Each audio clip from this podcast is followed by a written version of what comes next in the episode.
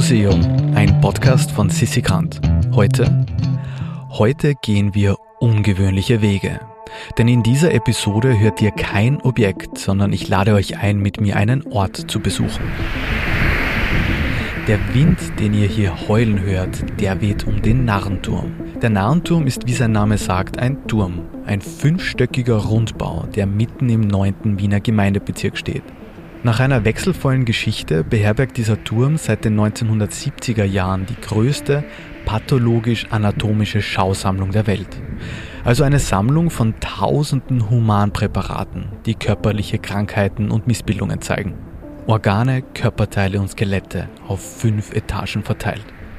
Manche getrocknet, aber die meisten in Gläsern und in Formaldehyd konserviert. Und wir treffen jetzt Eduard Winter, den Leiter dieser Sammlung. Guten Morgen. Er wird uns durch diesen Turm führen. Aber bevor er uns mehr von der schaurigen Sammlung erzählt, die dieser Turm beheimatet, erzählt er uns zuerst vom Turm selbst, der sehr eng mit der Entstehung der modernen Psychiatrie verknüpft ist. Also geht schon los, soll ich schon, ja, schon reden? Ja, also wie gesagt, wir sind jetzt hier im Nahenturm und das war ursprünglich mal eine Psychiat Psychiatrie. Und zwar eines der ersten psychiatrischen Krankenhäuser, die man eigentlich in Europa gebaut hat, vor allem in Mitteleuropa. Es gab in, in London schon vorher das Bethlehem Hospital, das St. Bethlehem, das dann irgendwann umgangssprachlich zum Bethlehem Hospital wurde. Das ja, glaube ich, mittlerweile im, vor allem im britischen Englisch immer noch so ein bisschen ein Synonym für Irrenanstalt ist. Also ähnlich, was der Narrenturm in Wien ist, ist das Bethlehem Hospital halt in London. Nur dort war es eher so, dass das war wirklich eine reine Verwahranstalt. Also da wurde niemand behandelt, sondern im Gegenteil, die sind dort weggesperrt worden und da sind auch Besucher durchgeführt worden, damit man sich an den psychiatrischen Patienten belustigen kann. Und da gibt es Anekdoten, dass die mit spitzen Stöcken gereizt wurden, wenn sie zu ruhig waren und ähnliche Dinge. Und das war eigentlich in ganz Europa so, dass Geisteskrankheiten nicht als Krankheit angesehen wurde, sondern das war eine Gottesstrafe oder ähnliches, dass die Geisteskranken mehr oder weniger selber daran schuld sind, dass sie so sind, wie sie sind.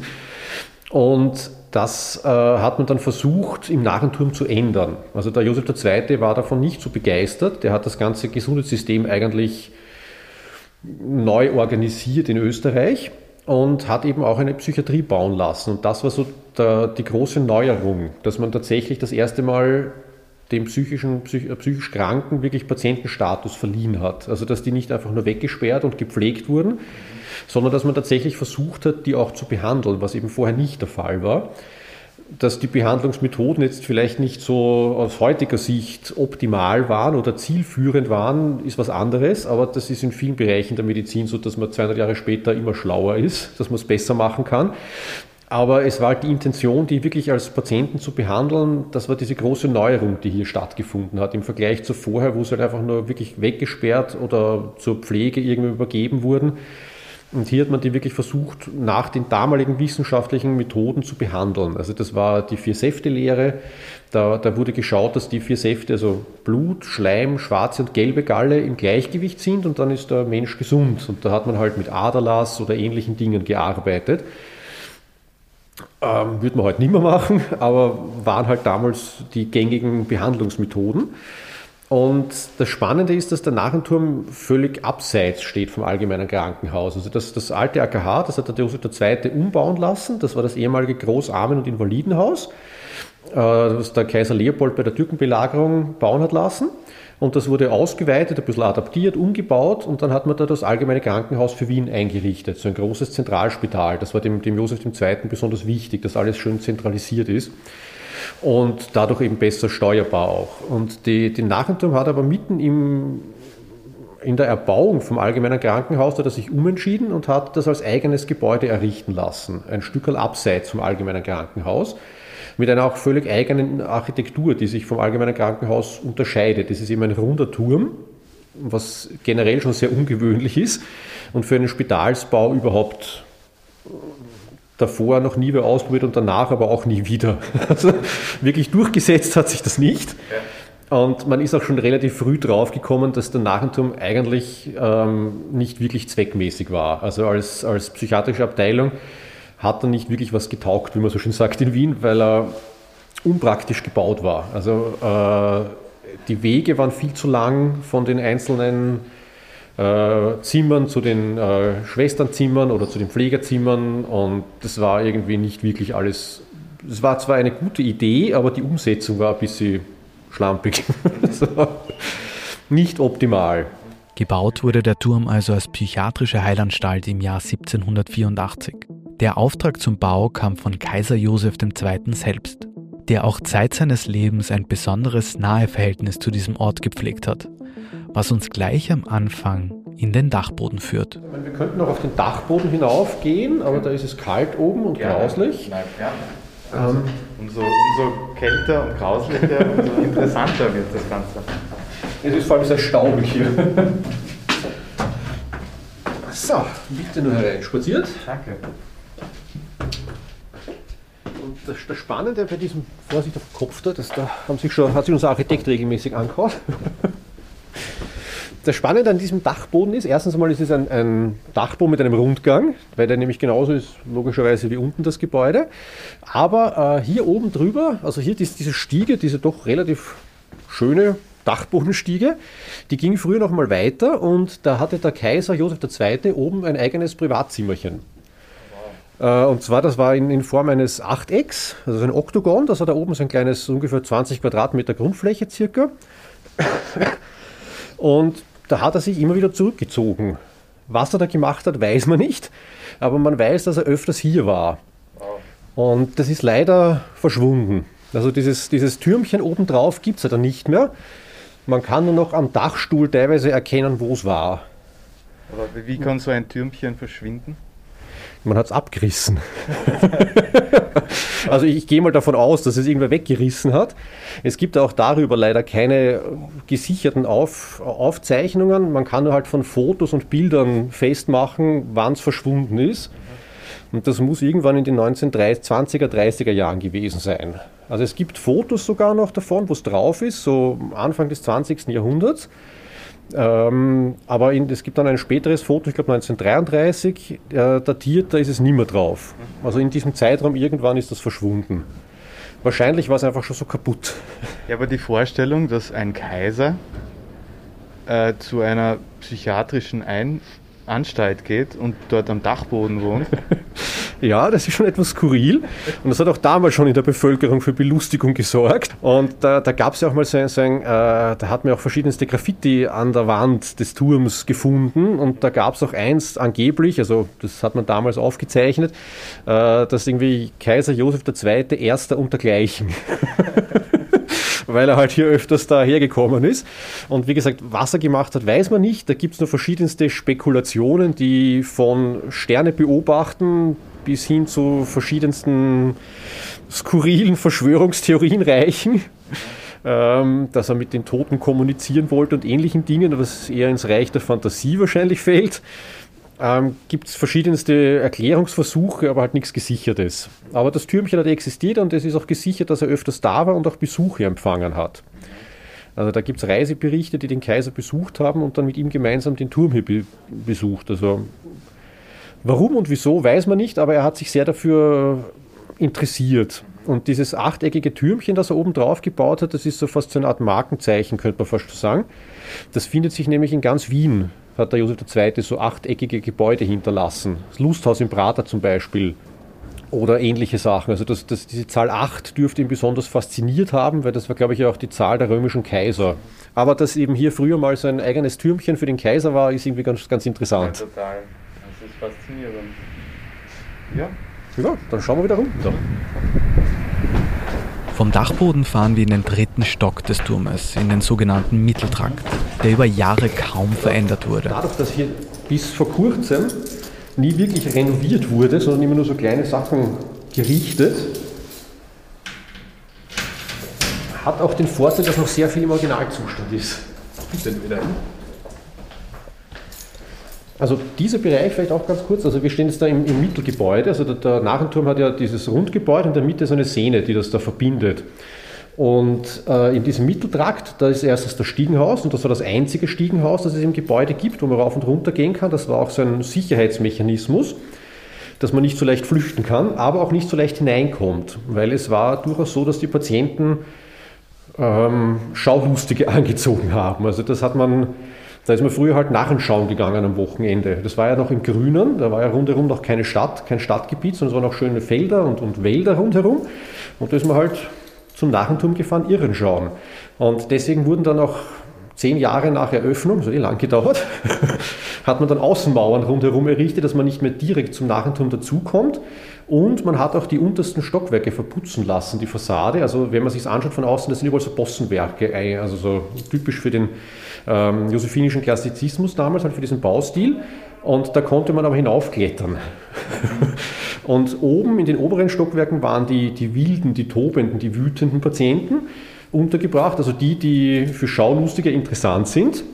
Und dementsprechend sind dann halt viele hinaufgeklettert. Beim Erdgeschoss waren die Melancholiker, die sind halt ruhig im Zimmer gesessen. Das ist, gibt es nicht viel her für einen Schaulustigen, weil da schaut man rein, da sitzt man im Zimmer, hm, ja, wenn man sich was anderes erwartet hat, ist man dann enttäuscht und dann klettert man halt gern hinauf die Fassade, weil von oben hat man dann Schreie gehört wahrscheinlich, weil die haben halt herumgeschrien.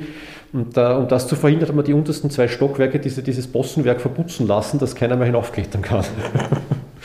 Und in diesem Mitteltrakt war eben das Stiegenhaus und auch die, die Wohnungen von den Pflegern. Ja, also die haben hier gewohnt und es gab auch hier, das war das Untersuchungszimmer. Da, da hat man dem, dem, Arzt die Patienten hingeführt. Und in diesem Bereich wurde, hat, hat ein, ein, Pfleger dauerhaft gewohnt mit seiner Familie und die haben auch hier gekocht fürs ganze Stockwerk. Also das war, da war auch, da war auch jedem Stockwerk eine eigene Küche, weil jeder Stockwerk eine Abteilung war. Ja, also das, das, Erdgeschoss, das waren eben die Melancholiker. Der erste Stock, der war für die sogenannten Militärirren. Heute wird man heute posttraumatische Belastungsstörung dazu sagen oder Kriegstraumata oder was auch immer. Und die waren halt im ersten Stock alle untergebracht. Das hat man damals schon durchaus erkannt, dass das halt Soldaten nicht so gut verkraften, psychisch auch, wenn sie in den Krieg ziehen. Und da hat man hier halt gesagt, okay, schauen wir mal, woran das liegen könnte. Und das war halt eben der erste Stock dafür reserviert und hier waren eben die, die Verwaltungszimmer sozusagen. Und wenn man jetzt in den Rundgang nach hinten, also da kommt man auch in den Rundgang und das war eben auch so ein Sicherheitsmechanismus. Das heißt, wenn man zu einem Patienten wollte, musste man durch die Eingangstür, dann durch die Wärterwohnung und dann erst in den Rundgang zu kommen zu den Patientenzimmern, wo nochmal die Türen zugesperrt waren. Also das war nicht so einfach, da ranzukommen und eben auch umgekehrt nicht so einfach hier einfach zu verschwinden. Wobei jeder Patient damals die Möglichkeit hatte, sich auf Revers selbst zu entlassen. Okay. Wenn möglich. Also wenn Sie dazu in der Lage waren, das zu unterschreiben, konnten Sie dann sich auf Revers selbst entlassen. Konnte halt passieren, dass sie dann nach ein paar Monaten wieder eingewiesen wurden, wenn sich der Zustand nicht gebessert hat. Aber vor allem eben ruhige Patienten, die keine Gefahr dargestellt haben, hat man oft als geheilt entlassen. Wir spazieren weiter in den Rundgang, also in einen Gang, der in allen fünf Stockwerken gleich angelegt ist und die Möglichkeit bietet, sich in einer Etage im Kreis zu bewegen. Und in jedem dieser Gänge finden sich 28 Türen. Das ist das richtige Wort dafür. Es ist ein Rundgang. Genau. Und da gibt es ganz viele kleine Zimmer. Genau. Und hinter jedem Zimmer war dann ein Patient. Ja, also das, die, die Zimmer, die schauen nach außen, was auch sehr angenehm ist, weil sie nicht in den Innenhof, ins Nix schauen, mhm. sondern nach außen ins Grüne, was für Patienten natürlich auch sehr angenehm ist. Wir können so ein Zimmer mal reingehen. Und das sind so, glaube ich, durchschnittlich 13 Quadratmeter circa. Äh, und in jedem Stockwerk gibt es davon 28 Zimmer. Und das war für ein bis zwei Patienten gedacht, so eine, so eine, so eine Zelle. Und äh, diese 8, Zahl 28 hat halt auch dazu geführt, dass es verschiedenste Spekulationen gibt, warum und wieso. Weil erstens mal, warum baut man einen Turm, so einen runden Turm? Dafür gibt es bis heute keine schlüssige Erklärung, nur verschiedene Theorien. Es gibt eine lustige Anekdote, dass der Josef II. keine Ecken haben wollte, in denen sich Dreck ansammeln kann, weil dort kehrt keiner auf. Deswegen braucht man ein rundes Gebäude, da gibt es keine Ecken, wo sich Dreck ansammeln kann. Aber ich glaube, das ist eher eine lustige Anekdote, dass er vielleicht mal so gesagt haben könnte, würde ich ihm zutrauen, aber ziemlich sicher nicht die wahre Intention dahinter war. Aber sonst gibt es eigentlich verschiedene, wie gesagt, es kann sein, dass man wollte, dass die Patienten immer im Kreis laufen können. Hat man ja teilweise auch in die Menschen heute, dass man da immer, dass sie einfach immer geradeaus mehr oder weniger im Kreis gehen. Ähm, aber was da sonst dahinter stecken könnte, es gab die Theorie, dass es ein Panoptikum ist, aber das funktioniert nicht, weil die Zimmer nach außen schauen und dann auch Türen sind und man die eigentlich nicht wirklich überwachen kann von einem zentralen Punkt aus. Das ist baulich eben nicht möglich. War eben auch einer der Kritikpunkte später daran, warum man es zugesperrt hat, weil man eben so lang zu den Patienten braucht und die Patienten nicht wirklich gut überwachen kann. Also das, das war durchaus dann später ein Kritikpunkt, dass das eben nicht dafür geeignet war, Patienten unter Kontrolle zu halten, so einfach. Ja, und diese 28 Zimmer, so einen Kreis in 28 gleich große Teile zu teilen, ist jetzt nichts, was so einfach geht, sagen wir es mal so. Da wäre es einfach, wenn man jetzt, was ich 32 genommen hätte. Da könnte man 2, 4, 8, 16, 32 machen. Da kann man Kreis schön teilen in gleiche Teile. Aber 28 ist mühsam. Und das dann auch noch voll mit den damaligen Methoden, sprich mit Zirkel und Lineal. Was anderes gab es ja nicht. Und da, da musste man das machen. Das heißt, das macht man nur, wenn man das wirklich will. Nicht einfach nur so. Das ist halt so passiert, sondern da hat wirklich wer absichtlich 28 Zellen eingeplant gehabt. Und warum und wieso das der Fall ist, gibt es auch leider nur Theorien, weil es halt keinerlei schriftliche Quellen aus dieser Zeit gibt, noch nicht wirklich viele mündliche Überlieferungen. Und die Theorie ist, dass es ein Mondkalender sein könnte. Was durchaus sein kann, weil man ja Geisteskrankheiten mit dem Mond, mit den Mondphasen in Verbindung gebracht hat. Das alte deutsche Wort Mondsüchtige für psychisch Kranke, das wird heute nicht mehr verwendet, aber das war ja gar früher gang und gäbe. Im Englischen ist das Lunatic. Da ist auch noch Luna, der Mond drinnen. Ah, ja?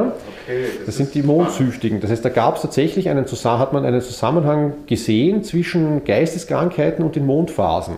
Dass je nachdem, wie der Mond steht, sind die, beeinflusst das die Patienten. Und das war aber kein esoterisches Geschwafel, sondern das war tatsächlich halt damals Stand der Wissenschaft. Also das, das war eben Teil dieser Fisäfte-Lehre, dieser Humoralpathologie, dass alles, also ein gesamt, gesamtheitliches Medizinsystem im Endeffekt, dass eben auch das Gebäude, in dem man untergebracht ist, Einfluss auf die Heilung nimmt. Mhm. Was ja teilweise heute auch noch gesehen wird, dass man versucht, den Spitalsaufenthalt möglichst angenehm zu gestalten, weil das eh schon mühsam ist, wenn man im Krankenhaus liegt und dann ist das auch noch alles furchtbar dort und da wird halt auch geschaut, da gibt es ja auch verschiedenste Theorien mit Pavillonsystem oder im geschlossenen oder viel Grün und so weiter. Also da versucht man schon auch heute noch, jetzt nicht mehr direkt aufgrund einer medizinischen Theorie, sondern einfach aus anderen Gründen, weil es halt einfach angenehmer ist und das auch durchaus den, den Heilungsverlauf beeinflussen kann, wenn es einem Menschen gut geht. Wenn er sich wohlfühlt dort, dann wird er auch schneller gesund werden. Und damals hat man das halt ein bisschen anders gesehen, hat man tatsächlich gedacht, dass man das dann wirklich aktiv beeinflussen kann. Wenn man das Gebäude so und so baut, dann wird der Patient halt dann schneller gesund. Das könnte ein Grund sein, warum es diese 28 Zimmer gibt, dass es eben wirklich ein Mondkalender ist, die 28 Mondphasen mehr oder weniger halt darstellen soll. Es klingt sehr plausibel. Also Sie haben mich jetzt überzeugt. Fein, das freut mich. Ich, ich glaube es nämlich selber auch. Aber ob es stimmt, wie gesagt, das ist, weiß man halt nicht. Aufgrund von schweren Baumängeln wie das Fehlen einer echten Heizung oder eines funktionierenden Kanals und eben seiner unpraktischen runden Form wurde der Nahenturm nur 70 Jahre später wieder als psychiatrische Anstalt geschlossen.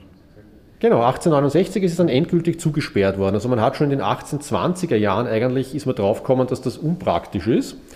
Und da gab es schon die ersten Bestrebungen, das Gebäude wegzureißen und neu zu bauen. Aber das dürfte wahrscheinlich aus finanziellen Gründen gescheitert sein. Und man hat erst, erst äh, 1852 hat man dann am Bründelfeld eine neue Anstalt errichtet. Und ab dem Zeitpunkt ist es hier wirklich nur mehr als Verwahranstalt genutzt worden. Das sind dann die unheilbaren und schweren Fälle, die man auch, die man einfach nicht behandeln konnte, wo man nicht wusste, was man machen soll. Die hat man hier untergebracht und gepflegt. Das war dann im Endeffekt ein Pflegeheim. Mhm. Und keine wirkliche, dass man gesagt hat, man behandelt die, das ging, da hat man gesagt, okay, die können wir nicht behandeln, wir wissen nicht wie schauen wir halt, dass wir sie zumindest pflegen. Und 1869 sind dann die letzten Patienten hier drinnen verstorben und damit ist es dann endgültig geschlossen worden. Danach fand der Turm die unterschiedlichsten Verwendungen, von Handwerkerstätte bis zu Krankenschwesterwohnheim, bis er in den 1970er Jahren schlussendlich der permanente Sitz der anatomisch-pathologischen Sammlung wurde. Eine Sammlung, die durch den Auftrag des Herrn am Dachboden ihren Anfang nahm. Also das war ja tatsächlich eine kaiserliche Verfügung, dass Präparate gesammelt werden müssen. Also das war nicht aus Spaß an der Freude, sondern das war tatsächlich ein, ein kaiserlicher Erlass, dass für Wissenschaft und Forschung alles Merkwürdige der Natur, wie es so schön geheißen hat, gesammelt werden muss und für zukünftige Generationen eben aufgehoben. Können Sie die Präparate, falls jemand den Nahenturm noch nicht kennt und noch nicht da war, äh, beschreiben? Also was sind das für Präparate? Ja, also wir haben ungefähr ca. 50.000 Objekte in der Sammlung Und der Großteil davon sind eben Humanpräparate. Das sind zum Teil, die meisten davon sind, also glaube ich, knapp über 30, 36.000 Feuchtpräparate in äh, einer Formaldehydlösung konserviert. Also da, es gibt natürlich theoretisch unterschiedliche Aufbewahrungslösungen und wir haben uns eben für so eine Formaldehydlösung entschieden. Und das sind die Organe, Organteile, Hautteile, was auch immer, das ist alles da in Formaldehyd konserviert und eben mit Fokus auf, das, auf den erkrankten Teil. Also wir haben jetzt da keine ganzen Menschen auf, ausgestellt, sondern eben, wie gesagt, eben da haben wir zum Beispiel einen, einen äh, Dickdarm mit einem Darmverschluss, dass man das mal sieht, wie das ausschaut. Ähm, da hinten haben wir noch Herzerkrankungen zum Beispiel. Also, da haben wir verschiedenste angeborene Herzfehler mhm. oder hier ein, ein wunderbares Aneurysma, mhm. das richtig schön groß ist. Und neben den Feuchtpräparaten haben wir dann noch äh, Trockenpräparate, das sind dann meistens Knochen, die mazeriert wurden, oder eben auch so in hier zum Beispiel, das ist dieses Aneurysma, das ist ein Trockenpräparat, das ist durch eine Heißlufttrocknung äh, angefertigt worden. Und einen Teil haben wir auch noch an Moulagen. Das haben wir da drüben zum Beispiel, das sind, so, das sind Wachsobjekte, das sind Wachsabgüsse vom Patienten, aber jetzt rein, keine rein künstlerischen Arbeiten, sondern das sind mehr oder weniger naturgetreue Abgüsse. Also der Patient hat wirklich genauso ausgesehen. Gesammelt wurden die Objekte jedoch nicht nur aus kaiserlicher Schaulust, sondern um MedizinerInnen Krankheiten und Missbildungen lebensecht veranschaulichen zu können. Was vor allem in Zeiten vor der Erfindung der Fotografie ein entscheidender Vorteil war. Das stimmt, das, das gab es eben alles nicht. Da gab es nur Zeichnungen und dementsprechend halt, gab es eben keine Fotos, nichts. Und da muss, musste man sich auch mit Präparaten behelfen. Und man muss aber auch dazu sagen, dass diese Präparate durchaus didaktisch wesentlich besser sind als Fotos. Vor allem, wenn man sie sich anschauen kann und in die Hand nehmen kann und von allen Seiten betrachten und auch in Originalgröße alles hat. Es ist halt logistisch heutzutage nicht mehr machbar, für tausende Studenten Präparate zur Verfügung zu stellen, die die dann auch durchgeben im Unterricht. Weil früher ist das dann wirklich in die Hand gegeben worden und dann halt durchgegeben worden, die Gläser oder die Knochen. Nur wenn man das heute macht, bis der Letzte das Glas in der Hand hat, ist die Vorlesung aus. Also dementsprechend ist das einfach logistisch unpraktisch. Das geht in Kleingruppen, da funktioniert das ganz gut. So mit 10, 15 Studenten kann man das wunderbar machen, da ist das überhaupt kein Problem. Und, aber sobald man mehr als 20 Studierende hat, wird das nichts mehr. Also das funktioniert nicht. Und weil diese Präparate eben auch noch heute didaktisch sehr wertvoll sind, wird die Sammlung immer noch erweitert wobei ihr größter Teil für medizinische Laien nur mit Führung zu betrachten ist. Weil das ist halt für Nichtmediziner allein zum Anschauen nicht sinnvoll, weil es da zu den einzelnen Krankheiten keine Erklärung oder sowas gibt, das wäre wirklich einfach nur Schaulust, wenn man das alleine anschaut. Aber und das soll nicht Sinn und Zweck so einer Sammlung sein, dass man sich da jetzt irgendwie einfach nur Schaulust Sachen anschauen geht, nur weil es einem gefällt. Also das der Sinn dahinter ist schon, dass man da irgendwas an Wissen mitnimmt. Also dass man sich informiert über die Krankheiten und nicht die Präparate anschauen kommt. Das ist immer ganz wichtig, dass wir, wir stellen nicht die Präparate aus, sondern die Krankheiten dahinter. Und die Präparate dienen als Anschauungsbeispiel und die sollen eigentlich im Hintergrund stehen und man soll sich über die Krankheiten informieren wollen. Wir stehen jetzt im Erdgeschoss. Dort findet sich der öffentliche, also frei zugängliche Museumsbereich. Dort wurden die Zimmer, also die ehemaligen Zellen, zu kleinen Ausstellungsräumen umgestaltet. Das ist jetzt der öffentliche Museumsbereich. Also es ist der Erd, das Erdgeschoss ist öffentlich zugänglich. Da haben wir unsere Öffnungstage, da kann man sich das in Ruhe alleine anschauen, wenn man möchte. Ja, wir können gerne ja, können wir eine Runde schauen. Also wir haben das jetzt hier unten aufgeteilt, eben ein bisschen Pathologie-Geschichte, weil ganz wichtig ist auch, wir haben natürlich auch nicht nur die historischen Sachen, sondern auch ein bisschen, äh, was macht ein moderner Pathologe heutzutage. Und danach haben wir wirklich jetzt äh, versucht, dass ähm, die ganzen Krankheitsbilder zu zeigen. Sprich, wir haben zuerst einmal so die klassische allgemeine Pathologie, sprich, was ist eine Entzündung, was ist ein Tumor. Und danach nach der Organpathologie, sprich speziell bei Herzerkrankungen, Lungenerkrankungen und so weiter. So ist das halt aufgeteilt nach Räumen. Und da ist wieder die Architektur des Nahentums sehr praktisch, weil wir viele kleine Räume haben und auch gleichzeitig viele kleine Einzelthemen in Wirklichkeit. Und die kann man dann wunderbar in einer, jedes Zimmer ist ein eigener Themenbereich. Jetzt haben wir da 22 Zimmer mit 22 Themenbereichen, die sich der Besucher anschauen kann.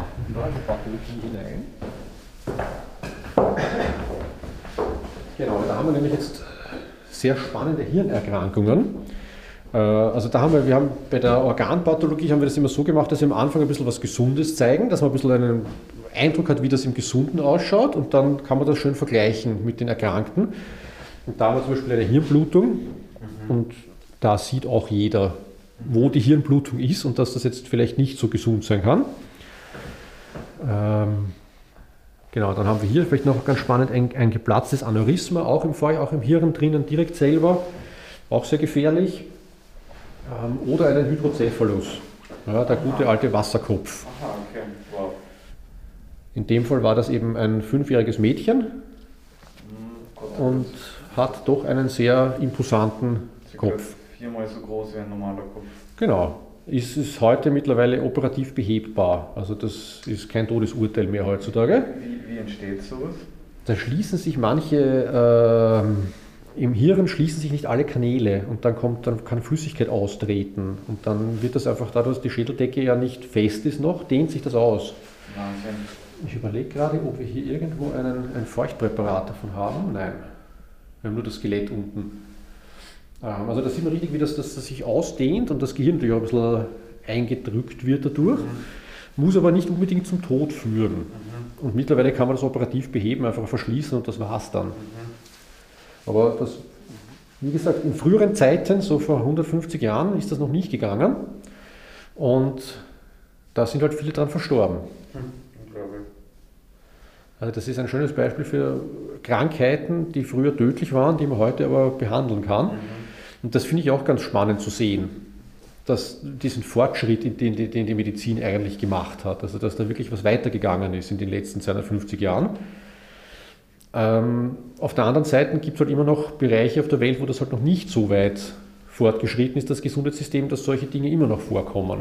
Das sind so Dinge, die, die man sonst halt auch nie sieht und die man da halt immer sehr eindrucksvoll dargestellt bekommt. Oder halt auch zum Beispiel ähm, haben wir hier Röntgenverbrennungen, also Strahlenschäden. Ja, also so richtige Strahlenschäden haben wir in Österreich zum Glück nie wirklich gehabt.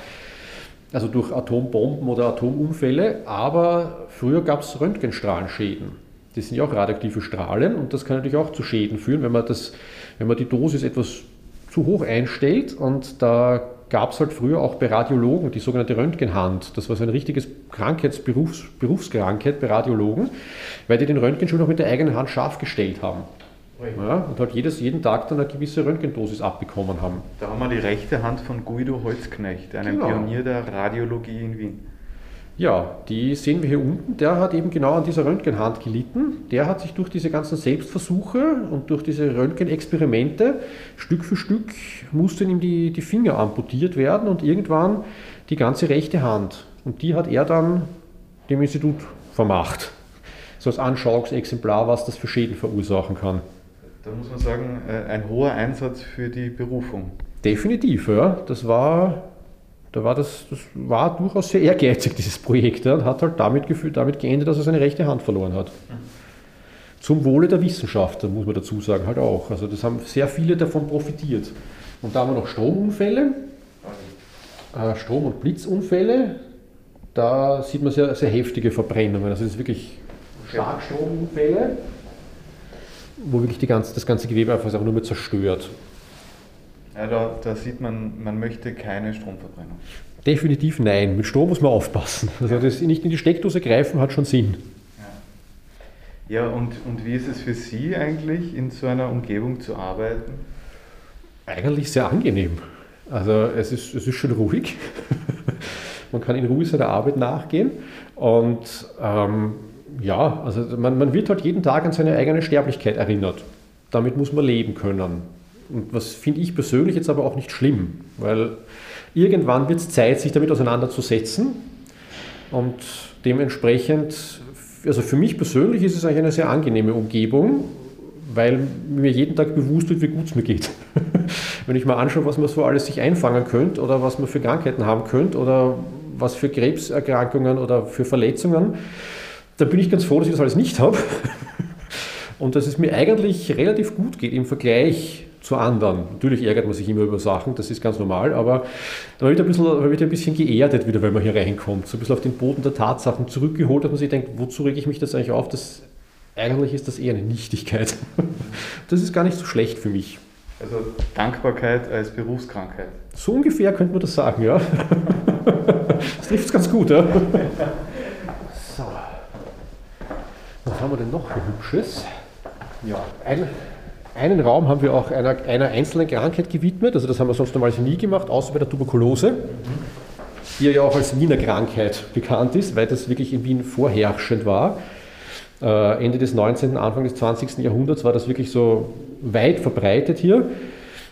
Das war, da gab, deswegen gibt's ja, oder gab es in Wien auch unglaublich viele Tuberkulose-Heilstätten. Also da hat man sich ja wirklich Gedanken gemacht, wie man diese Krankheit, weil das eine richtige Volkskrankheit war, wie man die irgendwie loswerden kann wieder im Endeffekt. Und da gab es dann eigene äh, Tuberkulose, Lungenheilanstalten, verschiedenste Gesetze zum Einhalten, also zum Beispiel nicht auf den Boden spucken, weil äh, äh, das durch, dadurch, dass Tuberkulose, durch die Lungentuberkulose hustet man diese ganzen Krankheitserreger rauf und wenn die dann am Boden gespuckt werden, dieser, dieser Schleim oder auch das Blut, was man raushustet, ist das natürlich hochinfektiös. Und das wollte man verhindern, da gab es dann überall in Gaststätten oder auch im freien Bereich auf den Boden spucken verboten Schilder, um die Tuberkulose einzudämmen. Oder man hat dann so Reisespucknäpfe erfunden, wie wir hier auch einen ausgestellt haben. Und vor allem, dass man, man kann auch hier schön anschauen, dass die Tuberkulose eben nicht nur auf die Lunge äh, reduziert ist. Das häufigste, das man kennt, ist die Lungentuberkulose, aber es kann auch die Knochen angreifen, das Gehirn, es kann auch auf die Haut übergehen. Also da. Sehr, sehr eindrücklich dargestellt, dass es auch aufs Gehirn gehen kann, weil wir sehen da gerade ein Gehirn, das genau. von Tuberkulose befallen ist. Ja, also das, das ist, wie gesagt, das, wir haben da extra uns bemüht, Präparate zu, zu, zu, rauszusuchen aus der Sammlung, wo man wirklich auf den ersten Blick erkennt, da ist irgendwas krank. Und bei dem Gehirn sieht man wirklich diese Areale, die von der Tuberkulose befallen sind, wirklich eindrucksvoll dargestellt hier. Also da, oder, auch, oder auch beim Knochen, da sieht man auch eindeutig, dass das nicht gesund ist. Ja? Ich, werde, ich merke gerade, wie meine Dankbarkeit steigt. das bleibt uns alles erspart. Aber man sieht ja, es gab es früher hier auch, das war weit verbreitet. Und ja. äh, wenn man sich die historischen Obduktionsbefunde durchliest, da findet man fast immer, zumindest als Nebenbefund, vielleicht nicht als Todesursache, aber als Mitbefund immer noch Tuberkulose dabei. Also das hat fast jeder irgendwie sich irgendwie eingefangen. Und diese, diese medizinische Forschung, das ist schon ganz interessant. Ja? Und da kann man durchaus dankbar sein für das heutige Gesundheitssystem. Wenn ich mein Hirn an euch spenden ja. wollen würde, was müsst ihr machen? Uh, das ist kompliziert. Wir brauchen auf jeden Fall eine Patientenverfügung, irgendeinen, irgendwas äh, rechtlich Haltbares, dass das Präparat der Sammlung äh, vermacht wird. Ähm, das ist durchaus möglich. Ähm, und dann müsste man halt noch beurteilen, ob das jetzt einen wissenschaftlichen Wert hat und dann würden wir es in die Sammlung aufnehmen. Also es ist nicht, also es ist machbar. Wir haben auch einiges, also ein paar solcher Präparate, wo das eben gemacht wurde, die das eben von den Patienten vor dem Tod noch explizit verfügt wurde, dass sie möchten, dass dieses Präparat dann hierher kommt, eben um zukünftigen Generationen zur Verfügung zu stehen. Ähm, es ist aber auch so, dass wir jetzt nicht alles nehmen würden. Also das, wir nehmen nur Präparate auf, die auch einen wissenschaftlichen Wert haben, die man für irgendwas verwenden kann hier noch. Und genauso werden immer wieder Präparate ausgeschieden, die entweder um, mittlerweile nicht mehr brauchbar sind, weil sich die medizinische Theorie komplett zerschlagen hat, oder dass es einfach schon in einem so schlechten Zustand ist, dass es bestattet werden muss. Also da werden immer Präparate immer wieder nachbestattet. Aber ja, wenn Sie Ihr Hirn uns vermachen wollen, sehr gern. Ich habe nur ein bisschen die Angst, dass das für Sie unbrauchbar ist. Das werden wir dann sehen. Kann man jetzt noch nicht beurteilen. Zum Glück. Okay. Und ich hoffe, Sie leben noch einige Zeit. Wer weiß, was sich da noch alles entwickelt. Ich, ich habe es vor. Sehr gut. Ich, ich hoffe, dass, dass sich nichts entwickelt. Also ich wäre sehr glücklich, wenn ich nicht aufgenommen werde bei Ihnen. Das glaube ich, ja. Das kann ich mir vorstellen. Am besten wäre es ja, wenn keiner jemals wieder krank werden würde, aber das wird es leider nicht spielen, befürchte ich.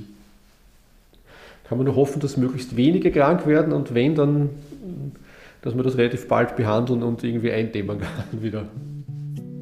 Wer sich jetzt selbst ein Bild machen möchte und einen guten Magen hat, der findet in den Show Notes den Link zur Webseite des Nahenturms. Wir verlosen auch fünf Tickets für eine Spezialführung mit dem Sammlungsleiter Eduard Winter. Um mitmachen zu können, müsst ihr euch nur auf www.immuseum.at zu unserem Newsletter anmelden. Mein Name ist Andreas und ich verabschiede mich vom ganzen Im Museum-Team. Wir hören uns in der nächsten Folge. Im Museum ist eine Produktion vom Produktionsbüro Sissikant.